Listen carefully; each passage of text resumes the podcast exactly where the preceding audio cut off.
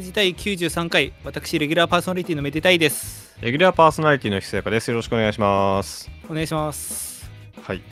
はい、えー早速メールから紹介していきたいんですけれども、はい。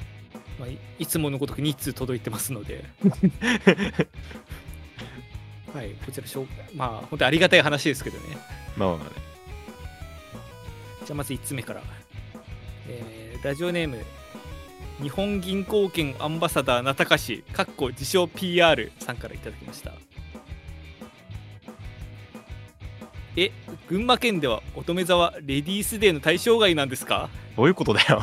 かっこ武蔵蘭山の朝の挨拶でこんにちは。朝の挨拶？タイさんひそやかさん埼玉県民の皆さんこんにちは。前回はうっかり自家製紙芝居のプロットまで誤ってコピーしてしまい怪文書を送ってしまいました申し訳なかったです。どっからどこまでかだよ。怪文書じゃない部分がないよ。早いもので年末ですね。大晦日の笑うと男性が暴行に遭う番組が倫理的にまずいとのことで放送されないそうです。声が悪いな。寒い時代ですね。代わりに歌ってはいけない。殴ってはいけない。さだまさしさだまさしカウントダウらない。などの縛り音楽が放送されるらしいです、紅白、格闘技、さだまさしね。えーメデラジも年末特番でリスナーの皆さんの歌唱 ASMR 過去浅村などをそ送ってもらい。放送するとかめでたいさんの河原で3分クッキング実況3本勝負などの特別企画はいかがでしょうか？誰が聞いてんだよ、それ。もちろん久坂さんの新婦も楽しみです ほらワクワクしますわよお嬢様サイヤ人。今週のリクエストは年末らしく2006年12月24日中山競馬場第9レース第51回有馬記念。かっこ1着ディープインパクトの藤三宅正宏アナウンサーによる実況。なんでラジオで聞いてんだよ、そんなの。闇の力でアウトならお二人の次に来る漫画を教えてください。ではまた。ということで。めちゃくちゃじゃねえか、もう。あもう本当に疑心暗鬼ですこの世界にこんな怪文書を送れる人間がいるってことに今日ね仕事で会社行ってたんです帰ってくる時に「お前なたかしか」っていろんな人言って回りながら帰ってきたんですけど やばすぎる。こう指な電車とか。そう電車とか指さして「お前なたかしか」ってやばいやつっていうのはまあ冗談なんですけど。はい。はい、まあいろいろ番組企画の案とかも、ね、送ってくれましたけど。うん。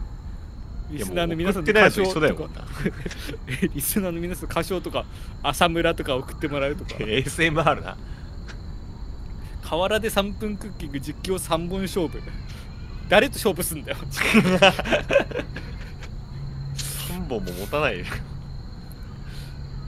というわけでまあ一応次に来る漫画聞かれてますけども。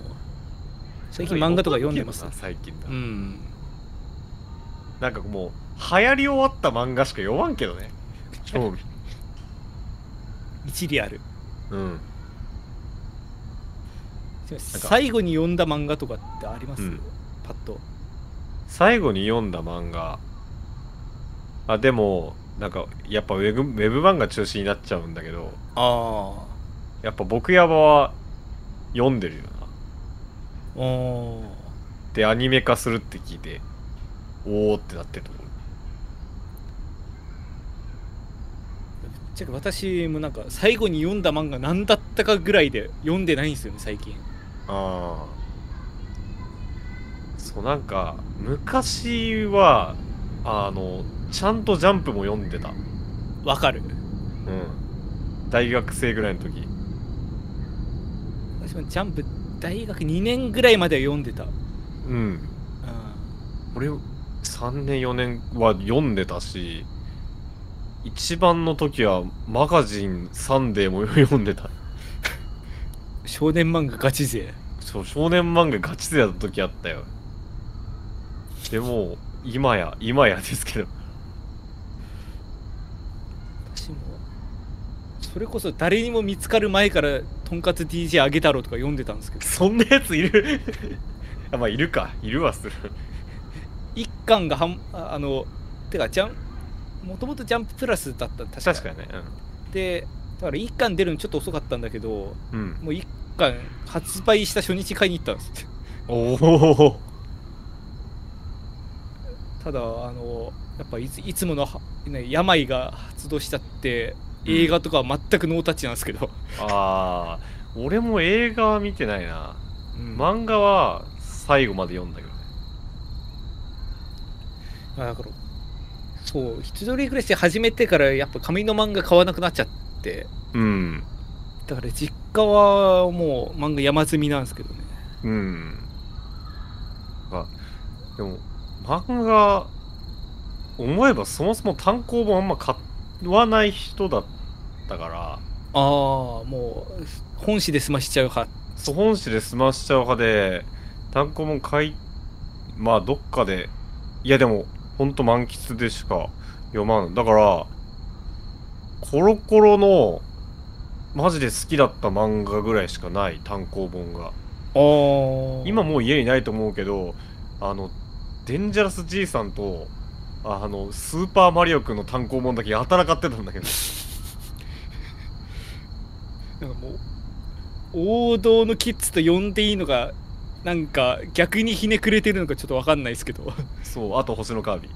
あ深谷先生の方の。あ私ボンボン派だったんで何とも言えないんですけど。あそういう意味では最近そのネカフェで読んだ漫画で面白いのありました？最近っつっても1年前だけど。あのゲッターロボパイっていう。まあゲッターロボってあの有名なスーパーロボットなんですけどはい。それがあの麻雀パイで戦うっていう。麻雀漫画ですね。ロボットに乗って麻雀を打つっていう。何ですかそれ。激面白漫画そうあの竹書房の近代麻雀で連載されてたんですけど。麻雀雑誌の。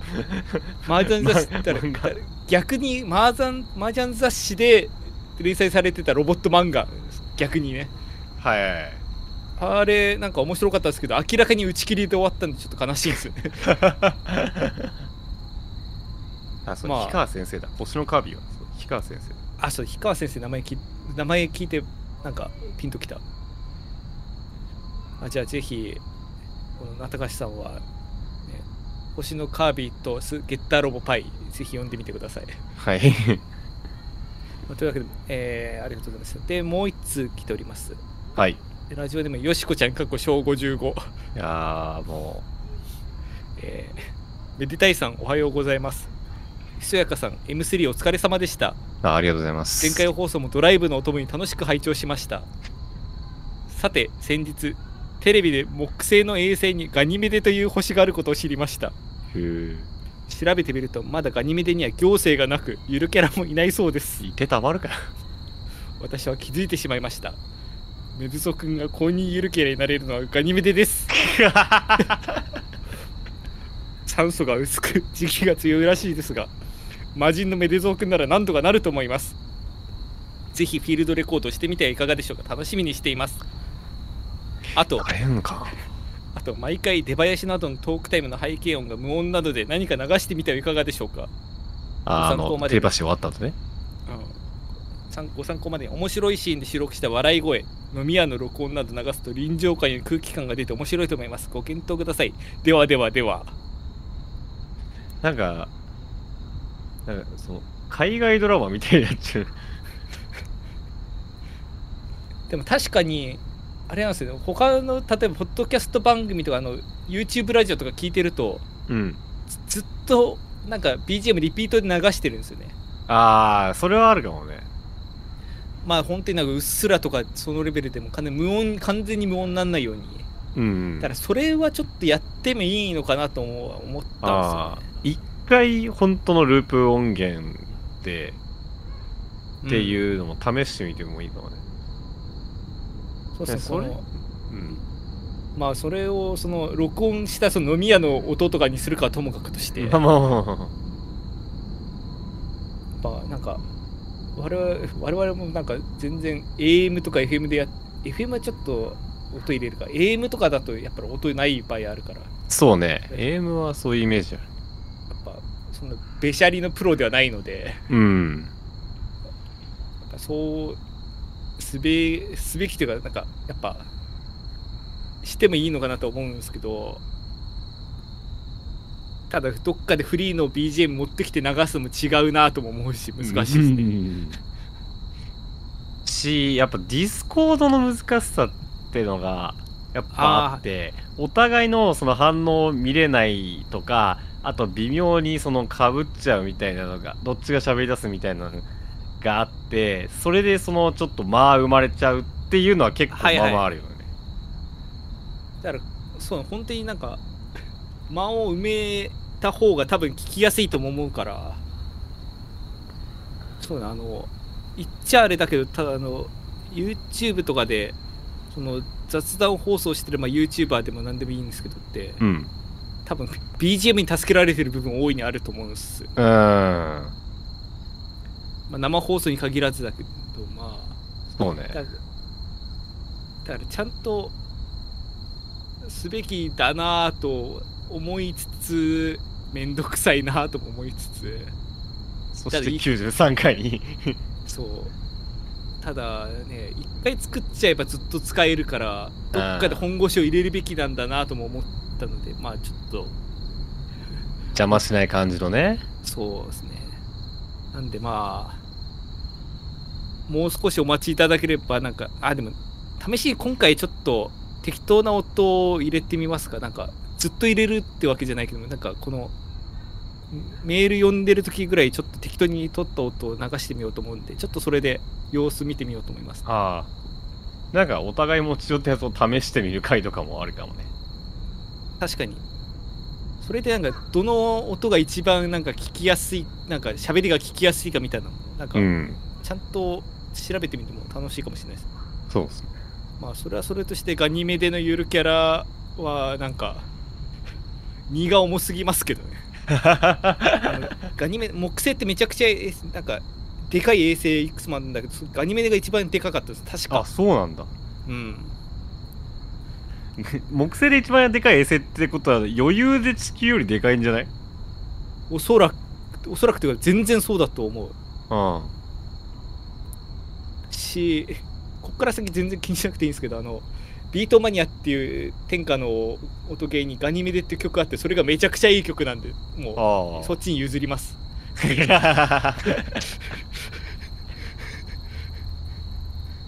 まあガニメデの他の衛星って何だったかな木星のなんかあの日本で一番高い山はって聞かれて富士山だけど2番目が分かんないみたいななんかよくある話はある、はいはいはい木星の2番目にでかい衛星も、まあ、パッと出てこないんだよな。えー、っとちょっと調べますね。はい。調べなくてもいいんだけど、まあまあね。一応ね気になっちゃったらあれよね。そう。気になっちゃったらこの後ね続かないんで。本当かな？そんなことないけどな。まあまあまあ。えーっと。ね。本当にね天体はもうあんなん知識問題だもんな。あちょっと嘘ついてました。なんかもっとでかいの多分あ多分なんかあれだけど単位微妙だけど多分もっとでかいのありました。ああ。っていうかイオエウロパガニメデカリストって多分聞いたことあったっすね。うん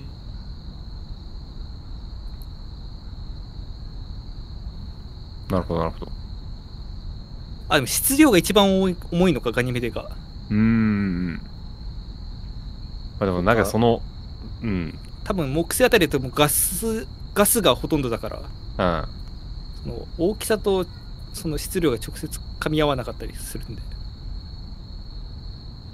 だからもうちょっとそのなんとかがまナンバーワンみたいなもう目立つ衛星取るのはもう難しいよねそうですね。で、えまあ、衛星の数なんかウィキペディア見る限りでも80個ぐらいあるっぽいんではいはい。このなんか75番目のシノーペの ゆるキャラだったらなんとか取れるんじゃないかなと とか言っててここなんかすげえ有名だったらどうしよう。衛星にいるかなんかいるかさて本題というか もうメールはやめましょうか。いや違うんす。あのーいや違うんすよってはいおかしいけど。いやあのー先週ちょっとライブ行ってきたって話なんだけど。はいはいはい。あのー、11月の1213同日で。うん。あのーちょっと幕張メッセ行ってきまして。あ天下の。天下のはいはい、幕張メッセイベントホール、えーいいじゃないですか。なんそうそうそう。何のために行ったかっていうと、えーえーちょっとライブがありまして、えーザ・アイドルマスターオーケストラコンサートシンフォニー・オブ・ファイブ・スターズっていう公演に行ってきました。まあアイマス曲の、まあ、オケコンオーケストラコンサートってことですか？そういうことです。おおでアイドルマスターってまああの一応そのあのーまあちょっとこれも宗教戦争でいろいろな 発生するけどあの一応そのメインのメイン5ブランドとされていますんで。ねそしてその一般に5ブランドと分類されることが多いと。多い今も実動でいろいろゲームとか展開されてるのが、まあ、5ブランドあるんですよ。はいはい。あのーいわゆる十何年前からあるナムコプロっていうシリーズ一応アイドルマスターっていうシリーズと、まあ、シンデレラガールズ、えーミリオンライブ。でえーっと女性向けの男性ア男性アイドルが出てくるサイド M であの今一番新しいシャイニーカラーズ。これ5ブランドあるんですけども、はい。はいこの5ブランド全部の、えー中から音楽をオーケストラでフルオーケストラによる生演奏でお届けするっていうコンサートがもうはアイドルマスターってもう十何周年なんですけど初の試みということで。あ初なんすね。初です。ほうなんかもうちょっとやってるイメージあったんですけどね。なんか生バンドっていうのはちょいちょいあったんだけどうん。であとストリングスがいるっていうパターンも稀にあったんだけどはいはい。フルオケはさすがに初めてですね。ああなるほど。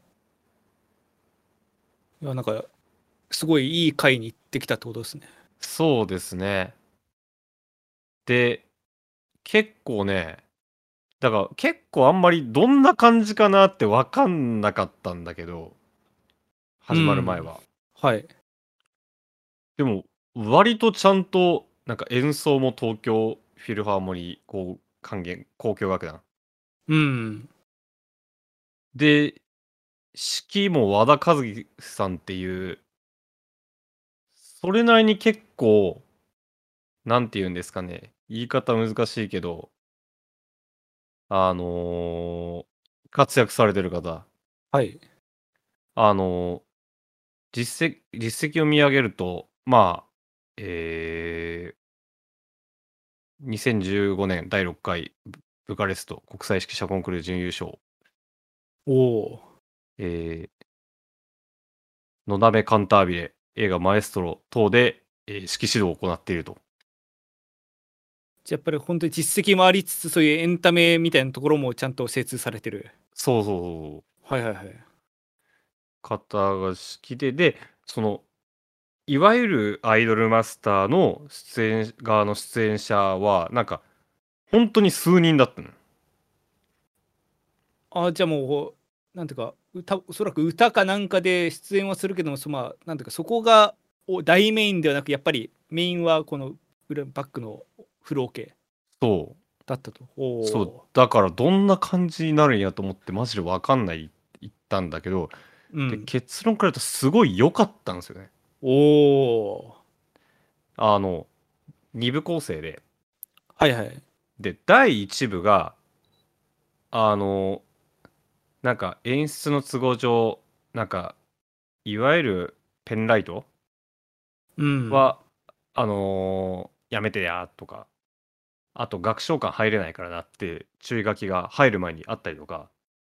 あのちゃんとしなんかしっかり知ってるというか本当に音を聞かせに来る。そう音聞かせに来るんちゃうかも思って入ったら本当にアレンジその楽曲のあアイマス楽曲ってまあもう何百曲ぐらいあるんだけどそのうちのえーっと何曲か？1楽章にだいたい3曲ぐらいをちゃんと4楽章。だからほんと組曲アイドルマスターみたいな。おー。のをちゃんとやってくれておおマジかと思って。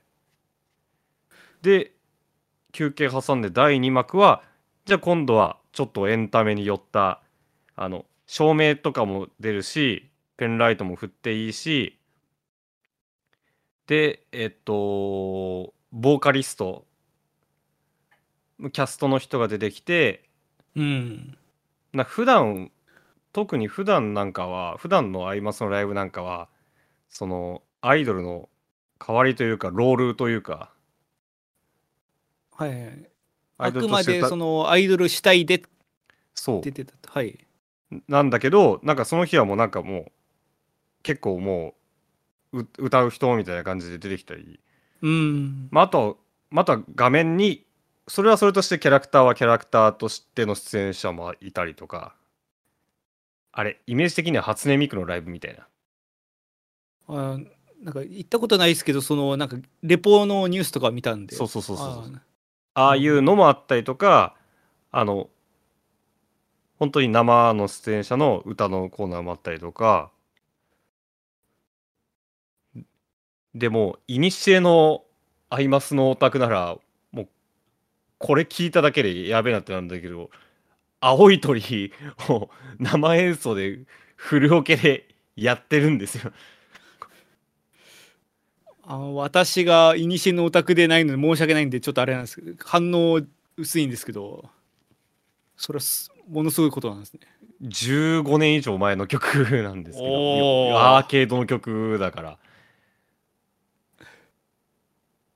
やっぱなんかそういうなんか新しい曲とかなんか重ねてそういう懐懐かしいって言ったらあれだけどそういう初期の曲とかもやってくれると本当にファンとしてはありがたいですね。そう初期のもう普及のバラード的なあのマジ強強強バラード。おおなんだけどもう誰も多分誰もが一回は妄想したフルオケのバージョンが本当にやられてるのを聞いてうわやっべえって思う。もうそれ聞けただけでオタク冥利につけるような。妙利に尽きる。うん。でちょっとあとさあと最後それ衝撃の事実でぶっ飛んじゃったんだけどあのなんか、はい。なんかあのだから2部はオーケストラと一部にはいなかったバンドセットうん。ドラムギターベースキーボードと、はいえっとあとグランドピアノの人が加わってやったんだけどそのグランドピアノの人があのピアニード公爵っていう。あな聞いたことある。そう。十何年前にあのニコニコでアイマスの アレンジを上げ上げてた人が。いや私もなんかアイマス正直あんまり明るくないけどもそのうん当時ニコニコで演奏してみたら死ぬほど聞いてた時期あるんで。そう。名前は存じております。そう。でさそしてピアノピアニード公爵こそなんとかなんとかそうです。ええ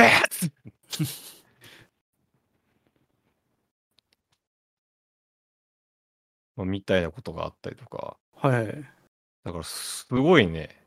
良かったんですよ。いやそれはそれはまあっていうことが前提ではい。ただちょっとあのーやっぱり思ったのがオーケストラってやっぱホール大事だなっていう。うん。でさっきも言ったけど幕張メッセイベントホールなんですよ。そうですね。あの我々が認識している幕張メッセあのなんていうか普通にまあライブとかもやるけどもまあ基本的にそういうなんて言いますかまあいあくまでイベントホールみたいな。そう。あの就活イベントやったりするあのメインのホールじゃなくてあれの出てえーサイドの方にそのアリーナみたいな。はいはい。とこがあってそこイベントホールなんですけど。うん。これ行ってたことない行ったことある人しか分かんないけどイベントホールがあっってでそこやっぱそこでバンドのねライブをやることと結構あって僕もその年末のフェスとかでそこでバンド演奏聴いてもするけどうん。いややっぱちょっとオケの生演奏向いてなかったなあのホールはってちょっと思っちゃったなやっぱいや、やっぱ OK のホールってむずいっすよね。いやむずいなって思った、うん。だから改めてオケってホールも込みで楽器だなってちょっと実感しちゃったな。でどういう風にちょっとそういう風に思っちゃったかっていうとはい。あー今から言うことはただ愚痴じゃなくて僕これあの珍しくこれアンケートにちゃんと書いたんで。あじゃあちゃんとなんか裏でゴニョゴニョ言ってるだけのオタクではなくちゃんとこう意見として反映させてほしいと。そうそう切に願ってると。そうあのこれを収録するにあたってこの話をするからにはちょっと卑怯者にならないようにちゃんとアンケート打ってからにしないとダメだと思ってあの収録前にバーって一回打った内容偉い。を今から言うんですけどその1日目はえっとこう上から見ると卵型のそのホールに対してうん。えっと正面がステージその真向かいの、まあ、スタンド席にいたわけよはいはいはい。だから真正面ではあるけどオーケスオーケストラから一番遠い席うん。だからもうもう俺は視力が裸眼で両0.7ぐらいなんだけどちょっと悪い。そうまあまあ見えないですよはいはいはい。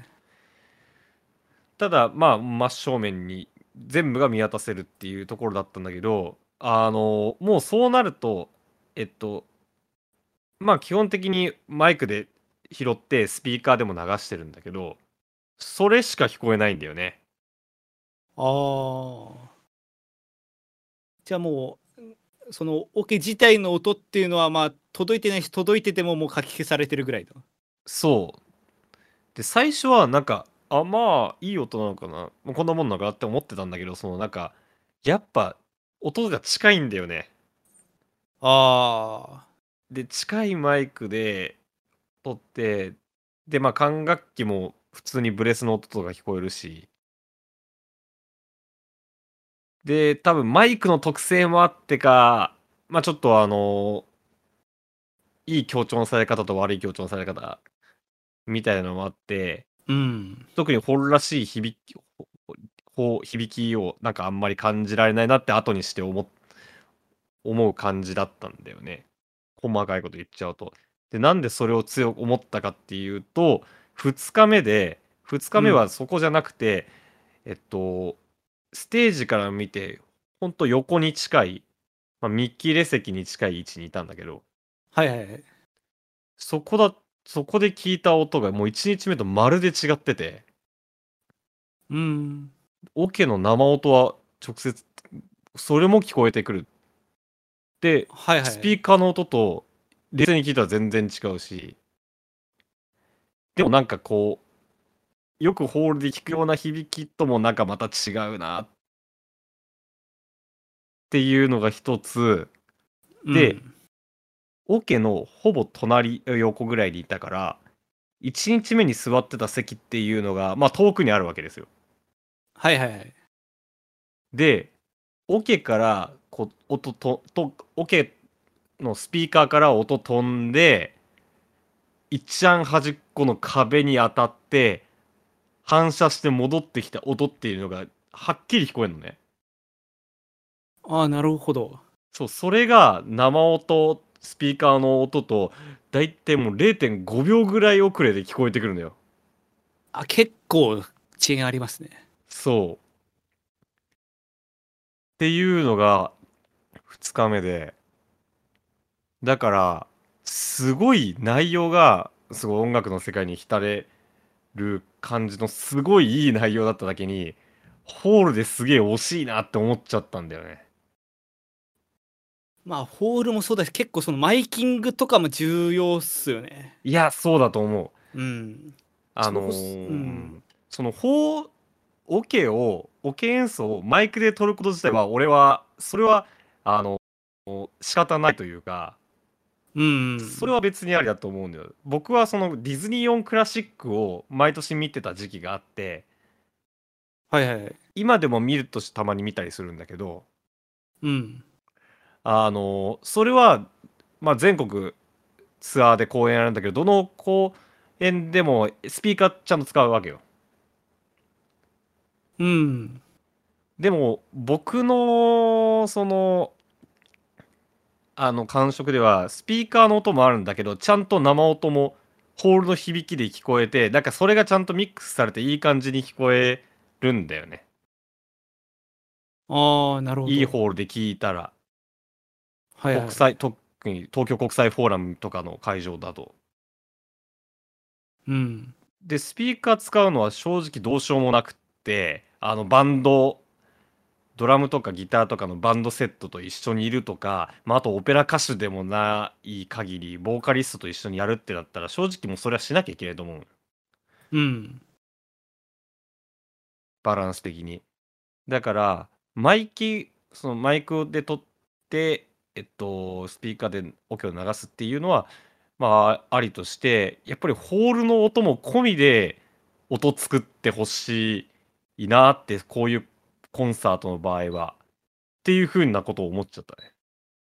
まあ、特に今回初回っておっしゃってたと思うんでまあそのまあただ他の例えばイベントとかでノウハウとかもあったかもとはいえそう、ね、まあ多分これからこういうところでのまあ意見をもとにっていうところではあると思うんだけどうん。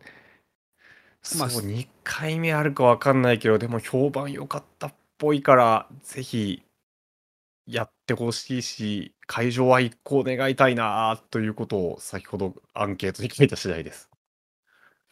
いやでもオケのホールって本当にむずいっすよねそのいや難しいよね。例えば我々がそのアマチュアのオーケストラとかでやっててもその、うんまあほそれこそまあアマチュアレベルだからうん演奏が悪いって言われたらそれまでなんですけど、うんまあなんか明らかになんか音吸われるホールみたいなのもあったりするじゃないですか。あーありますね。なんかもう自分の音が聞こえないレベルで発散しちゃうとかうん。だからちゃんとなんかオケとかそういうなんか生音での演奏っていうのを意図しているのにもかかわらずなんかそこがなんかむず表現が難しいホールとかもあるしうん。逆になんかなんかよくわかんないけどここすごいやりやすいなみたいなのもあるしうんうん難しいところであるんですけどで今ちょっとその話聞いてて思い出したんですけどうん。なんか全然関係ない話になっちゃうんですけどなんか同じような事例過去に聞いたことあったなと思って、ほう。まあ、同じようなって厳密にちょっと違うんですけどその、まあ、ホール演奏のをホールでやってなんかその音がうんぬんみたいな話でそのアメリカの話なんですけどはい。そのその名も題してカーネギーホール改装事件っていうほう。カーネギーホール改装事件。もうこれだけ聞くとなんていうか殺人事件でも起こったのかみたいな響きですよね やっぱりこのホールの音響っていうのは結構海を渡った海外でも結構難しい問題らしくてまあカーネギーホールっていうのはまあ、特にクラシックに知識のある方とかだったら結構知ってる人もいるんじゃないかと思うんですけどまあクラシックに限らずか音楽のこう殿堂みたいなホールで、うんまあ、。ニュニューヨークにあるホールですねでまあもう名前も聞いたことある全然。そう1891年5月5日に落成を迎えたというところで、はい本。当に100年以上の歴史がある優勝正しいホールなんですけどで、はい初めて知ったんですけどその初演には、えーチャイコフスキー自らが演奏したとおお。他にもその後、えーモーリス・ラベルであるとか、えーウラディミル・ホロビッツとかロストロポービチとかまあそのあたりのククラシックの人たちもさることながら、まあ、マイルス・デイビスビートルズ、おお。まあ、そのあたりの本当にさまざまな分野の人がそこに立って演奏を続けてきたもう伝説のホールであると。もう名ホールだね。そうですね。いうところなんですけども、まあ、そのホールがまあ1891年に建ったというところで、まあ、だんだん老朽化も進んできて1986年5月だからほぼ100年ぐらい経ったタイミングで、はい、えー5000万ドル。当時のレートで84億円ぐらいらしいんですけど、はいはいはい。でもう30週間ぐらいにわたって改装工事をしたらしいんですよもはいはいはいはい。うもう大規模な改装工事計画を立ててまあ古くなったから、ちょっと新しくしようってことか。そうですねまあ他にも理由はあるかもですけどまあ多分100年ぐらい経ってってところが大きいのかなと思うんですけど、うん。まあそれでまあ30週間こうホールの扉が閉じていたところではい。その1986年の12月にまあ営業再開してふ再び開いて夜の演奏会はい。で、まあ、聴衆がこう入って初めてその音楽聴くわけなんですけどはい。その音響がその改装前と比べてひどく劣化しちゃってたらしいんですよええそんなになんか84億円もかけて改装したのにで、はいはいはい。当時そのちょっと私存じ上げなかったですアメリカン・バレエシアターオーケストラってところのまあ首席チェロ奏者だったジョナサン・スピッツっていう人もこれのなんか劣化はスキャンダルだってかなりもう強めに表現したほどのこう変わりようでおー。なんか奥行きがなくなってぼやけてしまっててその音楽にならないという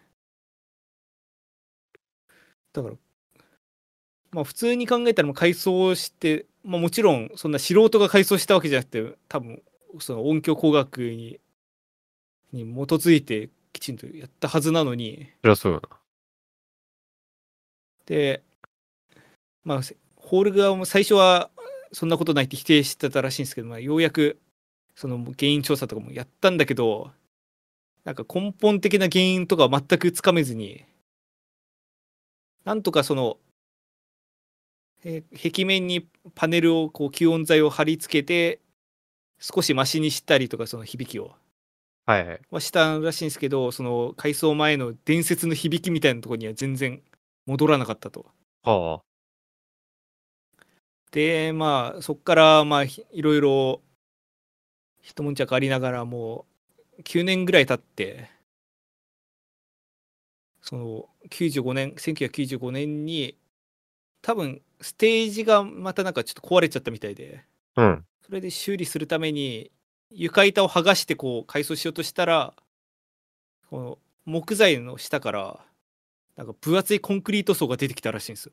ほうほうほう。ステージの下に。ステージの下にそういやもうこれですやんってなってはい。でステージを壊してそのコンクリート層を壊してもう一回ステージ作ってみたらもうものの見事に音響が戻ったとはあ、なんか音が反射しちゃってたのかな？そうねだから特にオケとかだと、まあ、チェロとかコントラバスとかもそうだけど床にピン刺してうん鳴らしたりもするので、結構地面からの響きって大事なんですよね。ああ、なるほどなるほど。まあ他も特に低音楽器、えーまあ、バスクラとかコントラファゴットとかも床にピン刺すと思うんですけどうん。特に低音楽器が床に刺した時にそこがコンクリートで固められてたりするとちょっと音が抜けちゃうみたいなのはなんかありそうな気はするんですよね。はいはいはい。ただこの話はまだちょっと続きがあってはあ。解決したからいいんじゃないの？いやそうだから当時の新聞とかもそのコンクリート層を壊したからかつての名音響蘇ったってこうなんかセンセーショナルにバンと報道したのにはい。その実のところそのステージの下のコンクリート層っていうのはまあ改装前の1962年時点ではすでにあったみたいな 話もあってなんでだよ。だから大改装の前からそこにあったはずだったとだからそれが原因だったのかそうじゃないかも分かんないけどもまあ結局戻ったけどもき根本的な劣化原因は分からないまま、まあ、結局いまだに分かってないらしいんですけどね。なんかあの、戻ったってのがまた怖いよね。そうですね。だからなんか本当にいろんな条件が重なっていい音だったのがそのいなんだかんだあって音が悪くなってで結局もともとあったはずのもの壊してまた良くなったみたいな。なんか結構結論だけ見ると場当たり的にも見えちゃうけどもまあそれだけ難しいってことですよねその音響っていうのが。いやー、わかんないね。そう。だから本当にこういう話聞くとまあもちろんそのそのホールがその生楽器向けに作られてるかどうかっていうところもあるけどもその生楽器向けに作ったところでちゃんと機能するかどうかって本当になんか演奏してみるまで分かんないなっていううん。気もしますよね。おかしいっすね。そう。だから本当にこの問題とかは結構音楽界の未解決事件としてこういまだにそんないまだに議論されてるほどは分かんないですけど、まあ、語り草になってるはい。話らしいんですけど、はそうですねまあ。だからそうですね。天下のカーネギーホールでもまあ響きに手つけられないことあるんだからこう。やっぱりホールが良くてもさホールがいいと思ってもなんかそこと重ねなんかそこにだけに頼っても難しいしかといってまあホールが全く影響してねえかというと全然そんなこともないしみたいなやっうん。ぱりその辺は本当に熟練の人のなんか腕にかかってくるのかなとはうん。でまあそうなんかこの話見てそのいろいろ調べたんですけど他にもなんか音楽界の未解決事件みたいな言われてる話は結構あるみたいで。あ、カーネギーホール事件みたいな。そうな、まあ、他はあんまりその音響っていうところよりもちょっと外れるかもなんで一応参考程度にちょっと説紹介するぐらいでとどめようと思うんですけどまず一つがあれっすよねあの、まあ、天下のストラディバリウスあるじゃないですか。バイオリンの、でそうあのあのね、やたらと格付けに出てくる。やたら格付けに出てくるしなんかやたらとオークションでの取引額みたいなニュースになる なんかあれの音がなんでいいのかみたいなうん。のが結構これも未だによく分かってないみたいでああ。そう結構研究もされてて論文もいろいろ出てんだけどその度になんか否定されたりとか新しい説が出てきたりとかでもう未だによく分かってないらしいんですよね。うん。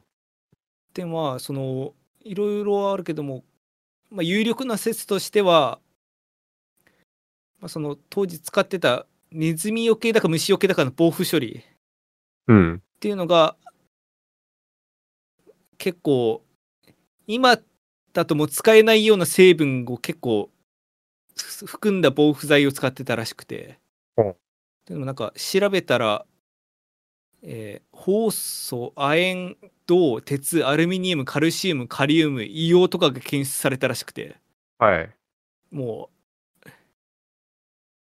うなんかそんななんか一部酵素とか亜鉛とかなんか毒物みたいに言われることもあると思うんで。亜鉛は違うか。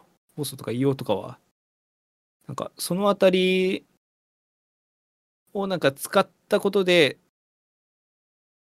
なんか木材からアクの成分が検出されたみたいなうん。でなんか下処理でそうやってアクが出るほど硬くしてるのがなんか音がいい原因なんじゃないかと、まあ、やっぱり木材が硬い方が音がいいよく響くというのは言われてるんで、うん。とかだったりあと当時使ってたニスがなんか今だともう作れないようなニスだったんじゃないかとかはあはあ。だこれはなんか否定されてるんですけどなんかニスは一般的なものだったみたいな。とかあと面白かったなと思った説はなんかこのストライディバリウスが作られたぐらいの時期あれ、えー今から何百年前です。300年前とか400年前ぐらいになんかちょうど太陽の黒黒点活動がなんか活発だった時期があるらしく。はい。まあ、黒点っていうのはまあ太陽に、まあ、その通り黒い点がつくのとこそこだけ温度が低いんですけど、うん。まあ、それが活発だった時期があってだからそのぐらいの時期だと太陽から届くその熱光線も弱いんで、まあ、ちょっと地球が寒冷だった。とだからその時期に育った樹木っていうのがその横に大きくならずになんか結構みちとぎっしりしたような木材になってたらしくうん。それもなんか最初に言ったのと一緒でその木だから木材が硬くなってその楽器に適した木材になってたんじゃないかみたいな説とかもいろいろあって結局なんかこれが否定されたらこれが出てきてこれが否定されそれもまた否定されてみたいななんか結局何が正しいのかまだよく分かってないみたいなんですねここも。うん。です。なんかその後さらに言うとストラディバリウスって本当に音がいいのかっていう問題もあって。あ、そもそもとして。そう。なんか格付けとかでも出てきてるけどもほんまかいなみたいな研究も。だからこういわゆるブラインドテストその被験者演奏者も自分が何の楽器弾いてるか分かんないし聴く方もどの楽器が聴いてるか分かんないみたいな感じでテストしたらそのストラディバリウスみたいなふオールドの楽器よりもその当時の新作楽器の方が音がいいって評価に優位に分かれたらしいんです。でいやいやそこの実験には問題もありますよみたいな感じで指摘してもう一回別な人が再実別な人かな？同じグループかもしれないですけどまあ再実験が行われたんだけどもそこでも結局同じような傾向が出たと。新しい楽器を高く評価するような傾向が出たってとこで。音自体はその当時のオールドの楽器より新しい楽器の方がもう純粋な音としてはいいんじゃないかっていう。うーん。そう。だからそういうの聞聞くと本当になまあオカルトバスターじゃないですけど本当になんかすオールドの楽器が素直もう手放しで音がいいとかっていうのもなんかちゃんと確かめないと分かんないなとも思うんですよね音いい悪いも定義曖昧だしね。まあ確かに何をもって音がいい悪いもその人の感じ方それこそなんかこうパキッとめちゃくちゃいい回遊像度で鳴るスピーカーよりもなんか昔の真空管使ってなんかディティールはなくなるけど温かい音での方が鳴るスピーカーの方がいい音だみたいなのもあるしね。うん。まあだから多分これも結局結論は出ないと思うんだけどなんかそういう話もあったりして。これも割と未解決事件事件じゃないか。未解決問題としていまだにこう議論にもなってたりするんですよね。でも面白いよね。さっきのコンクリートの話もそうだけど、その、物の密度によってもまた全然音変わっちゃうっていう。まあ振動だから当たり前っちゃ当たり前なんだけど。そうたださっきのコンクリートの件だともともとあったのに音が良かったんだからなんかなんか別な要素がプラスで作用しててなんか足し引きでなんか結果良かったのかなみたいなああったりね。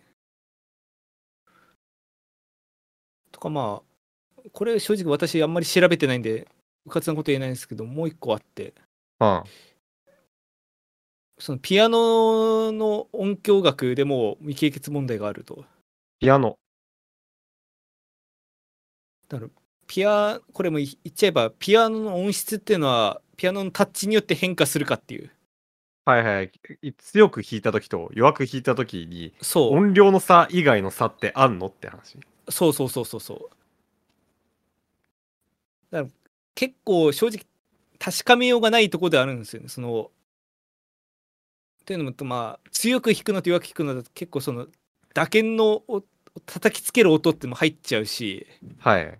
まずそこでその純粋ななんか比較っていうのがなかなか難しいっていうのとあとまあ音量が変わっちゃうとその聴聞く側からするとやっぱり音量が大きい方が強い音っていう風に聞こえてしまうので、あ、それ DTM でもあるんで、音圧下げちゃって、で、うん、単純に音、大きい方がいい音に聞こえちゃう問題はある。から。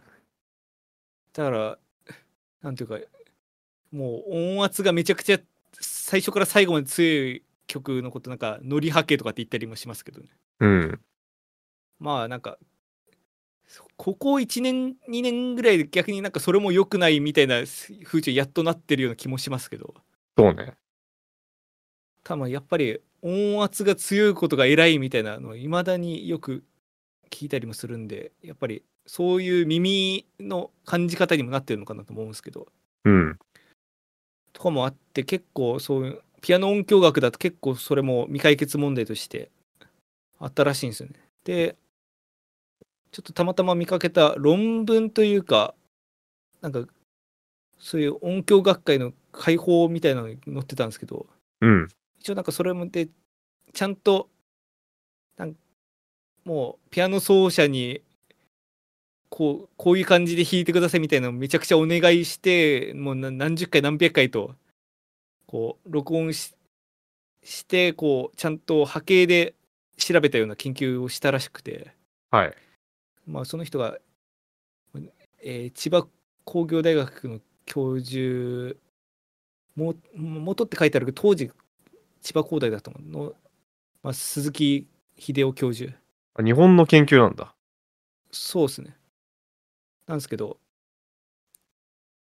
でまあそれで、まあ、ソフトタッチとハードタッチでこう何回も弾いてそれで調べたところ、まあ、この人の研究としてはあの音として倍音の量がめちゃくちゃ変わったと。おお。でもそれがまあ聞き普通に耳で聞き取れる範囲で倍音の量が変化したっていうのが分かったらしくて。へえ。ただまあそれでもそこまでピアニストが効果として期待するほどの差ではなかったと。ああだから変わるは変わるけどそんなに強く優位に強く変わるほどではないっていうのが。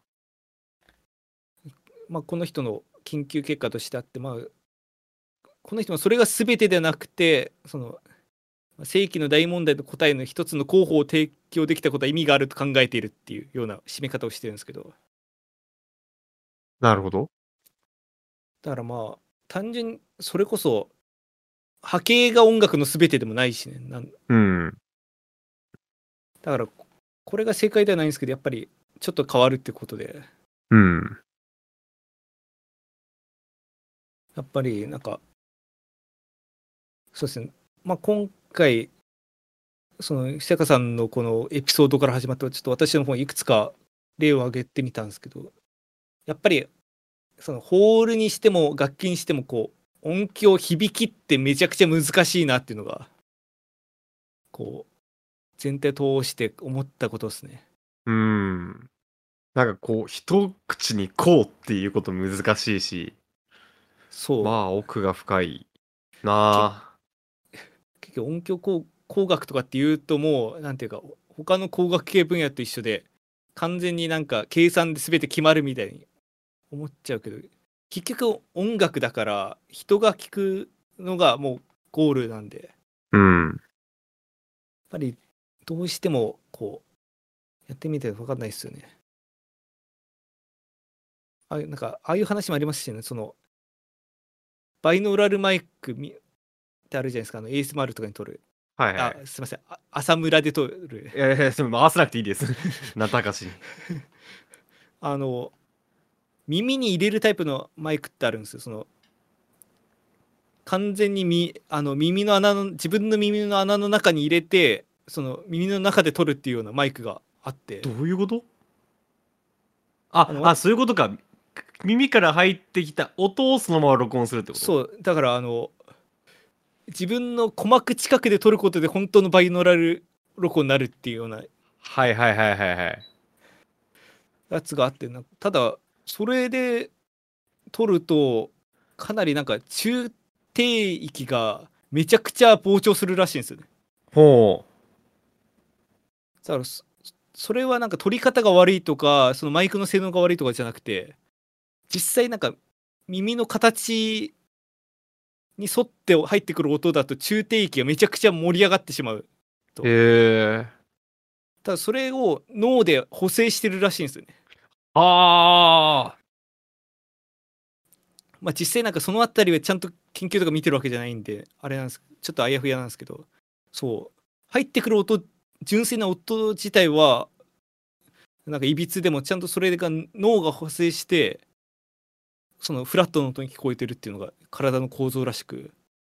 あだから波形的に綺麗な音でも耳を通して脳に来る時に必ずしもその通り受け取れてるかって分かんないんで。もなるほどね。う音響効果ってもう答えがないですねいやー難しいね。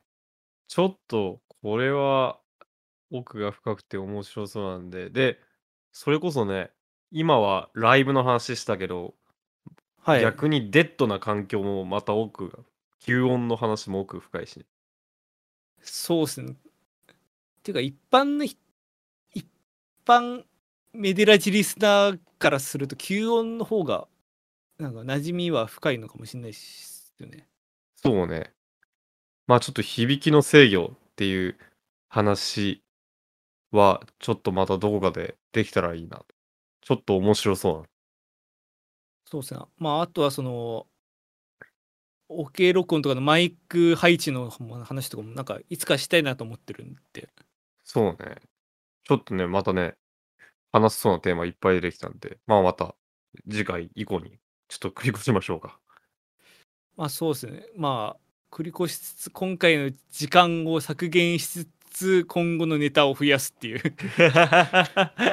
今回も十分喋ってるよ まあ、確かにもう1時間ぐらい撮ってますし、ね。すぐ撮ってるから、うんじゃあ、はい、まあこのラジオの感想は、ツイッターのハッシュタグメデラジでぜひつぶやいてください。メデがひらがな、ラジがカタカナです。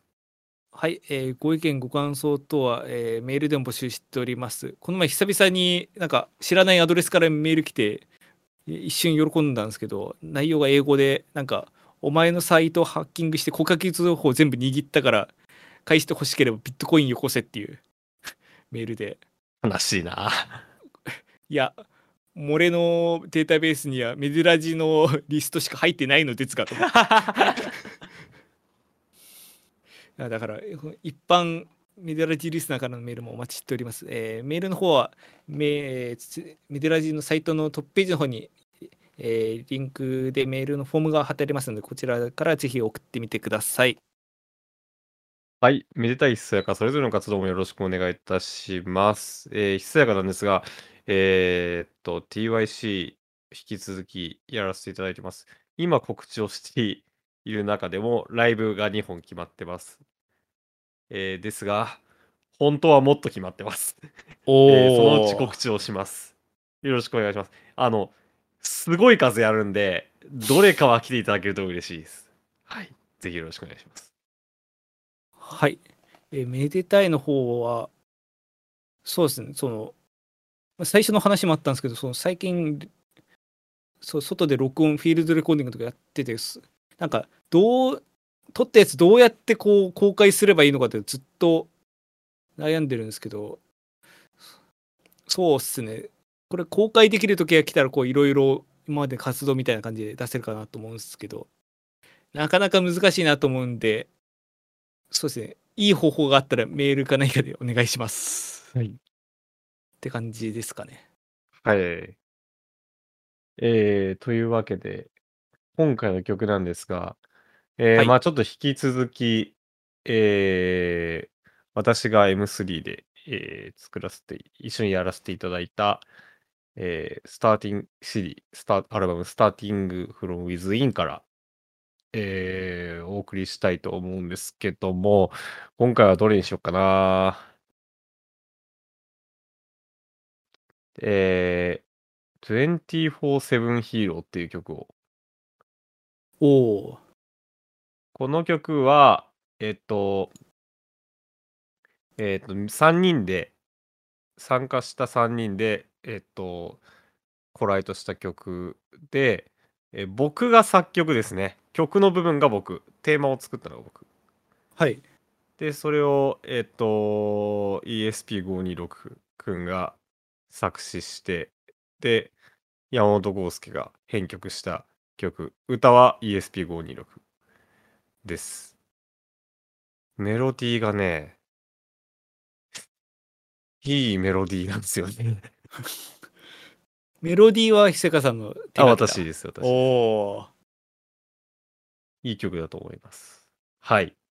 ぜひ聴いてください。24-7ヒーローですはい、えー今回もこの曲を聴きながらお別れとなります。今回もご視聴いただきありがとうございました。ここまでのおいた私めでたいと。ひそやかがお送りいたしました。ありがとうございました。ありがとうございました。怪獣出現困っていると。来るに解決正義の味方言葉もはさず帰ってゆくけど誰よりも何よりも世界救ってる。普段はよく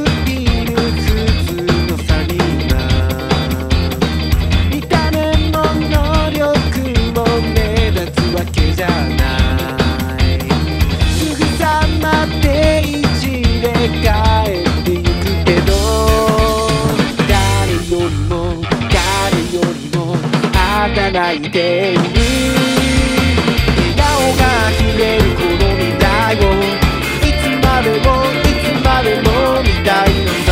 何よりもこの世に必要さあ根深くはびこる問題をいつの日かいつの日かなくすのさ。そのため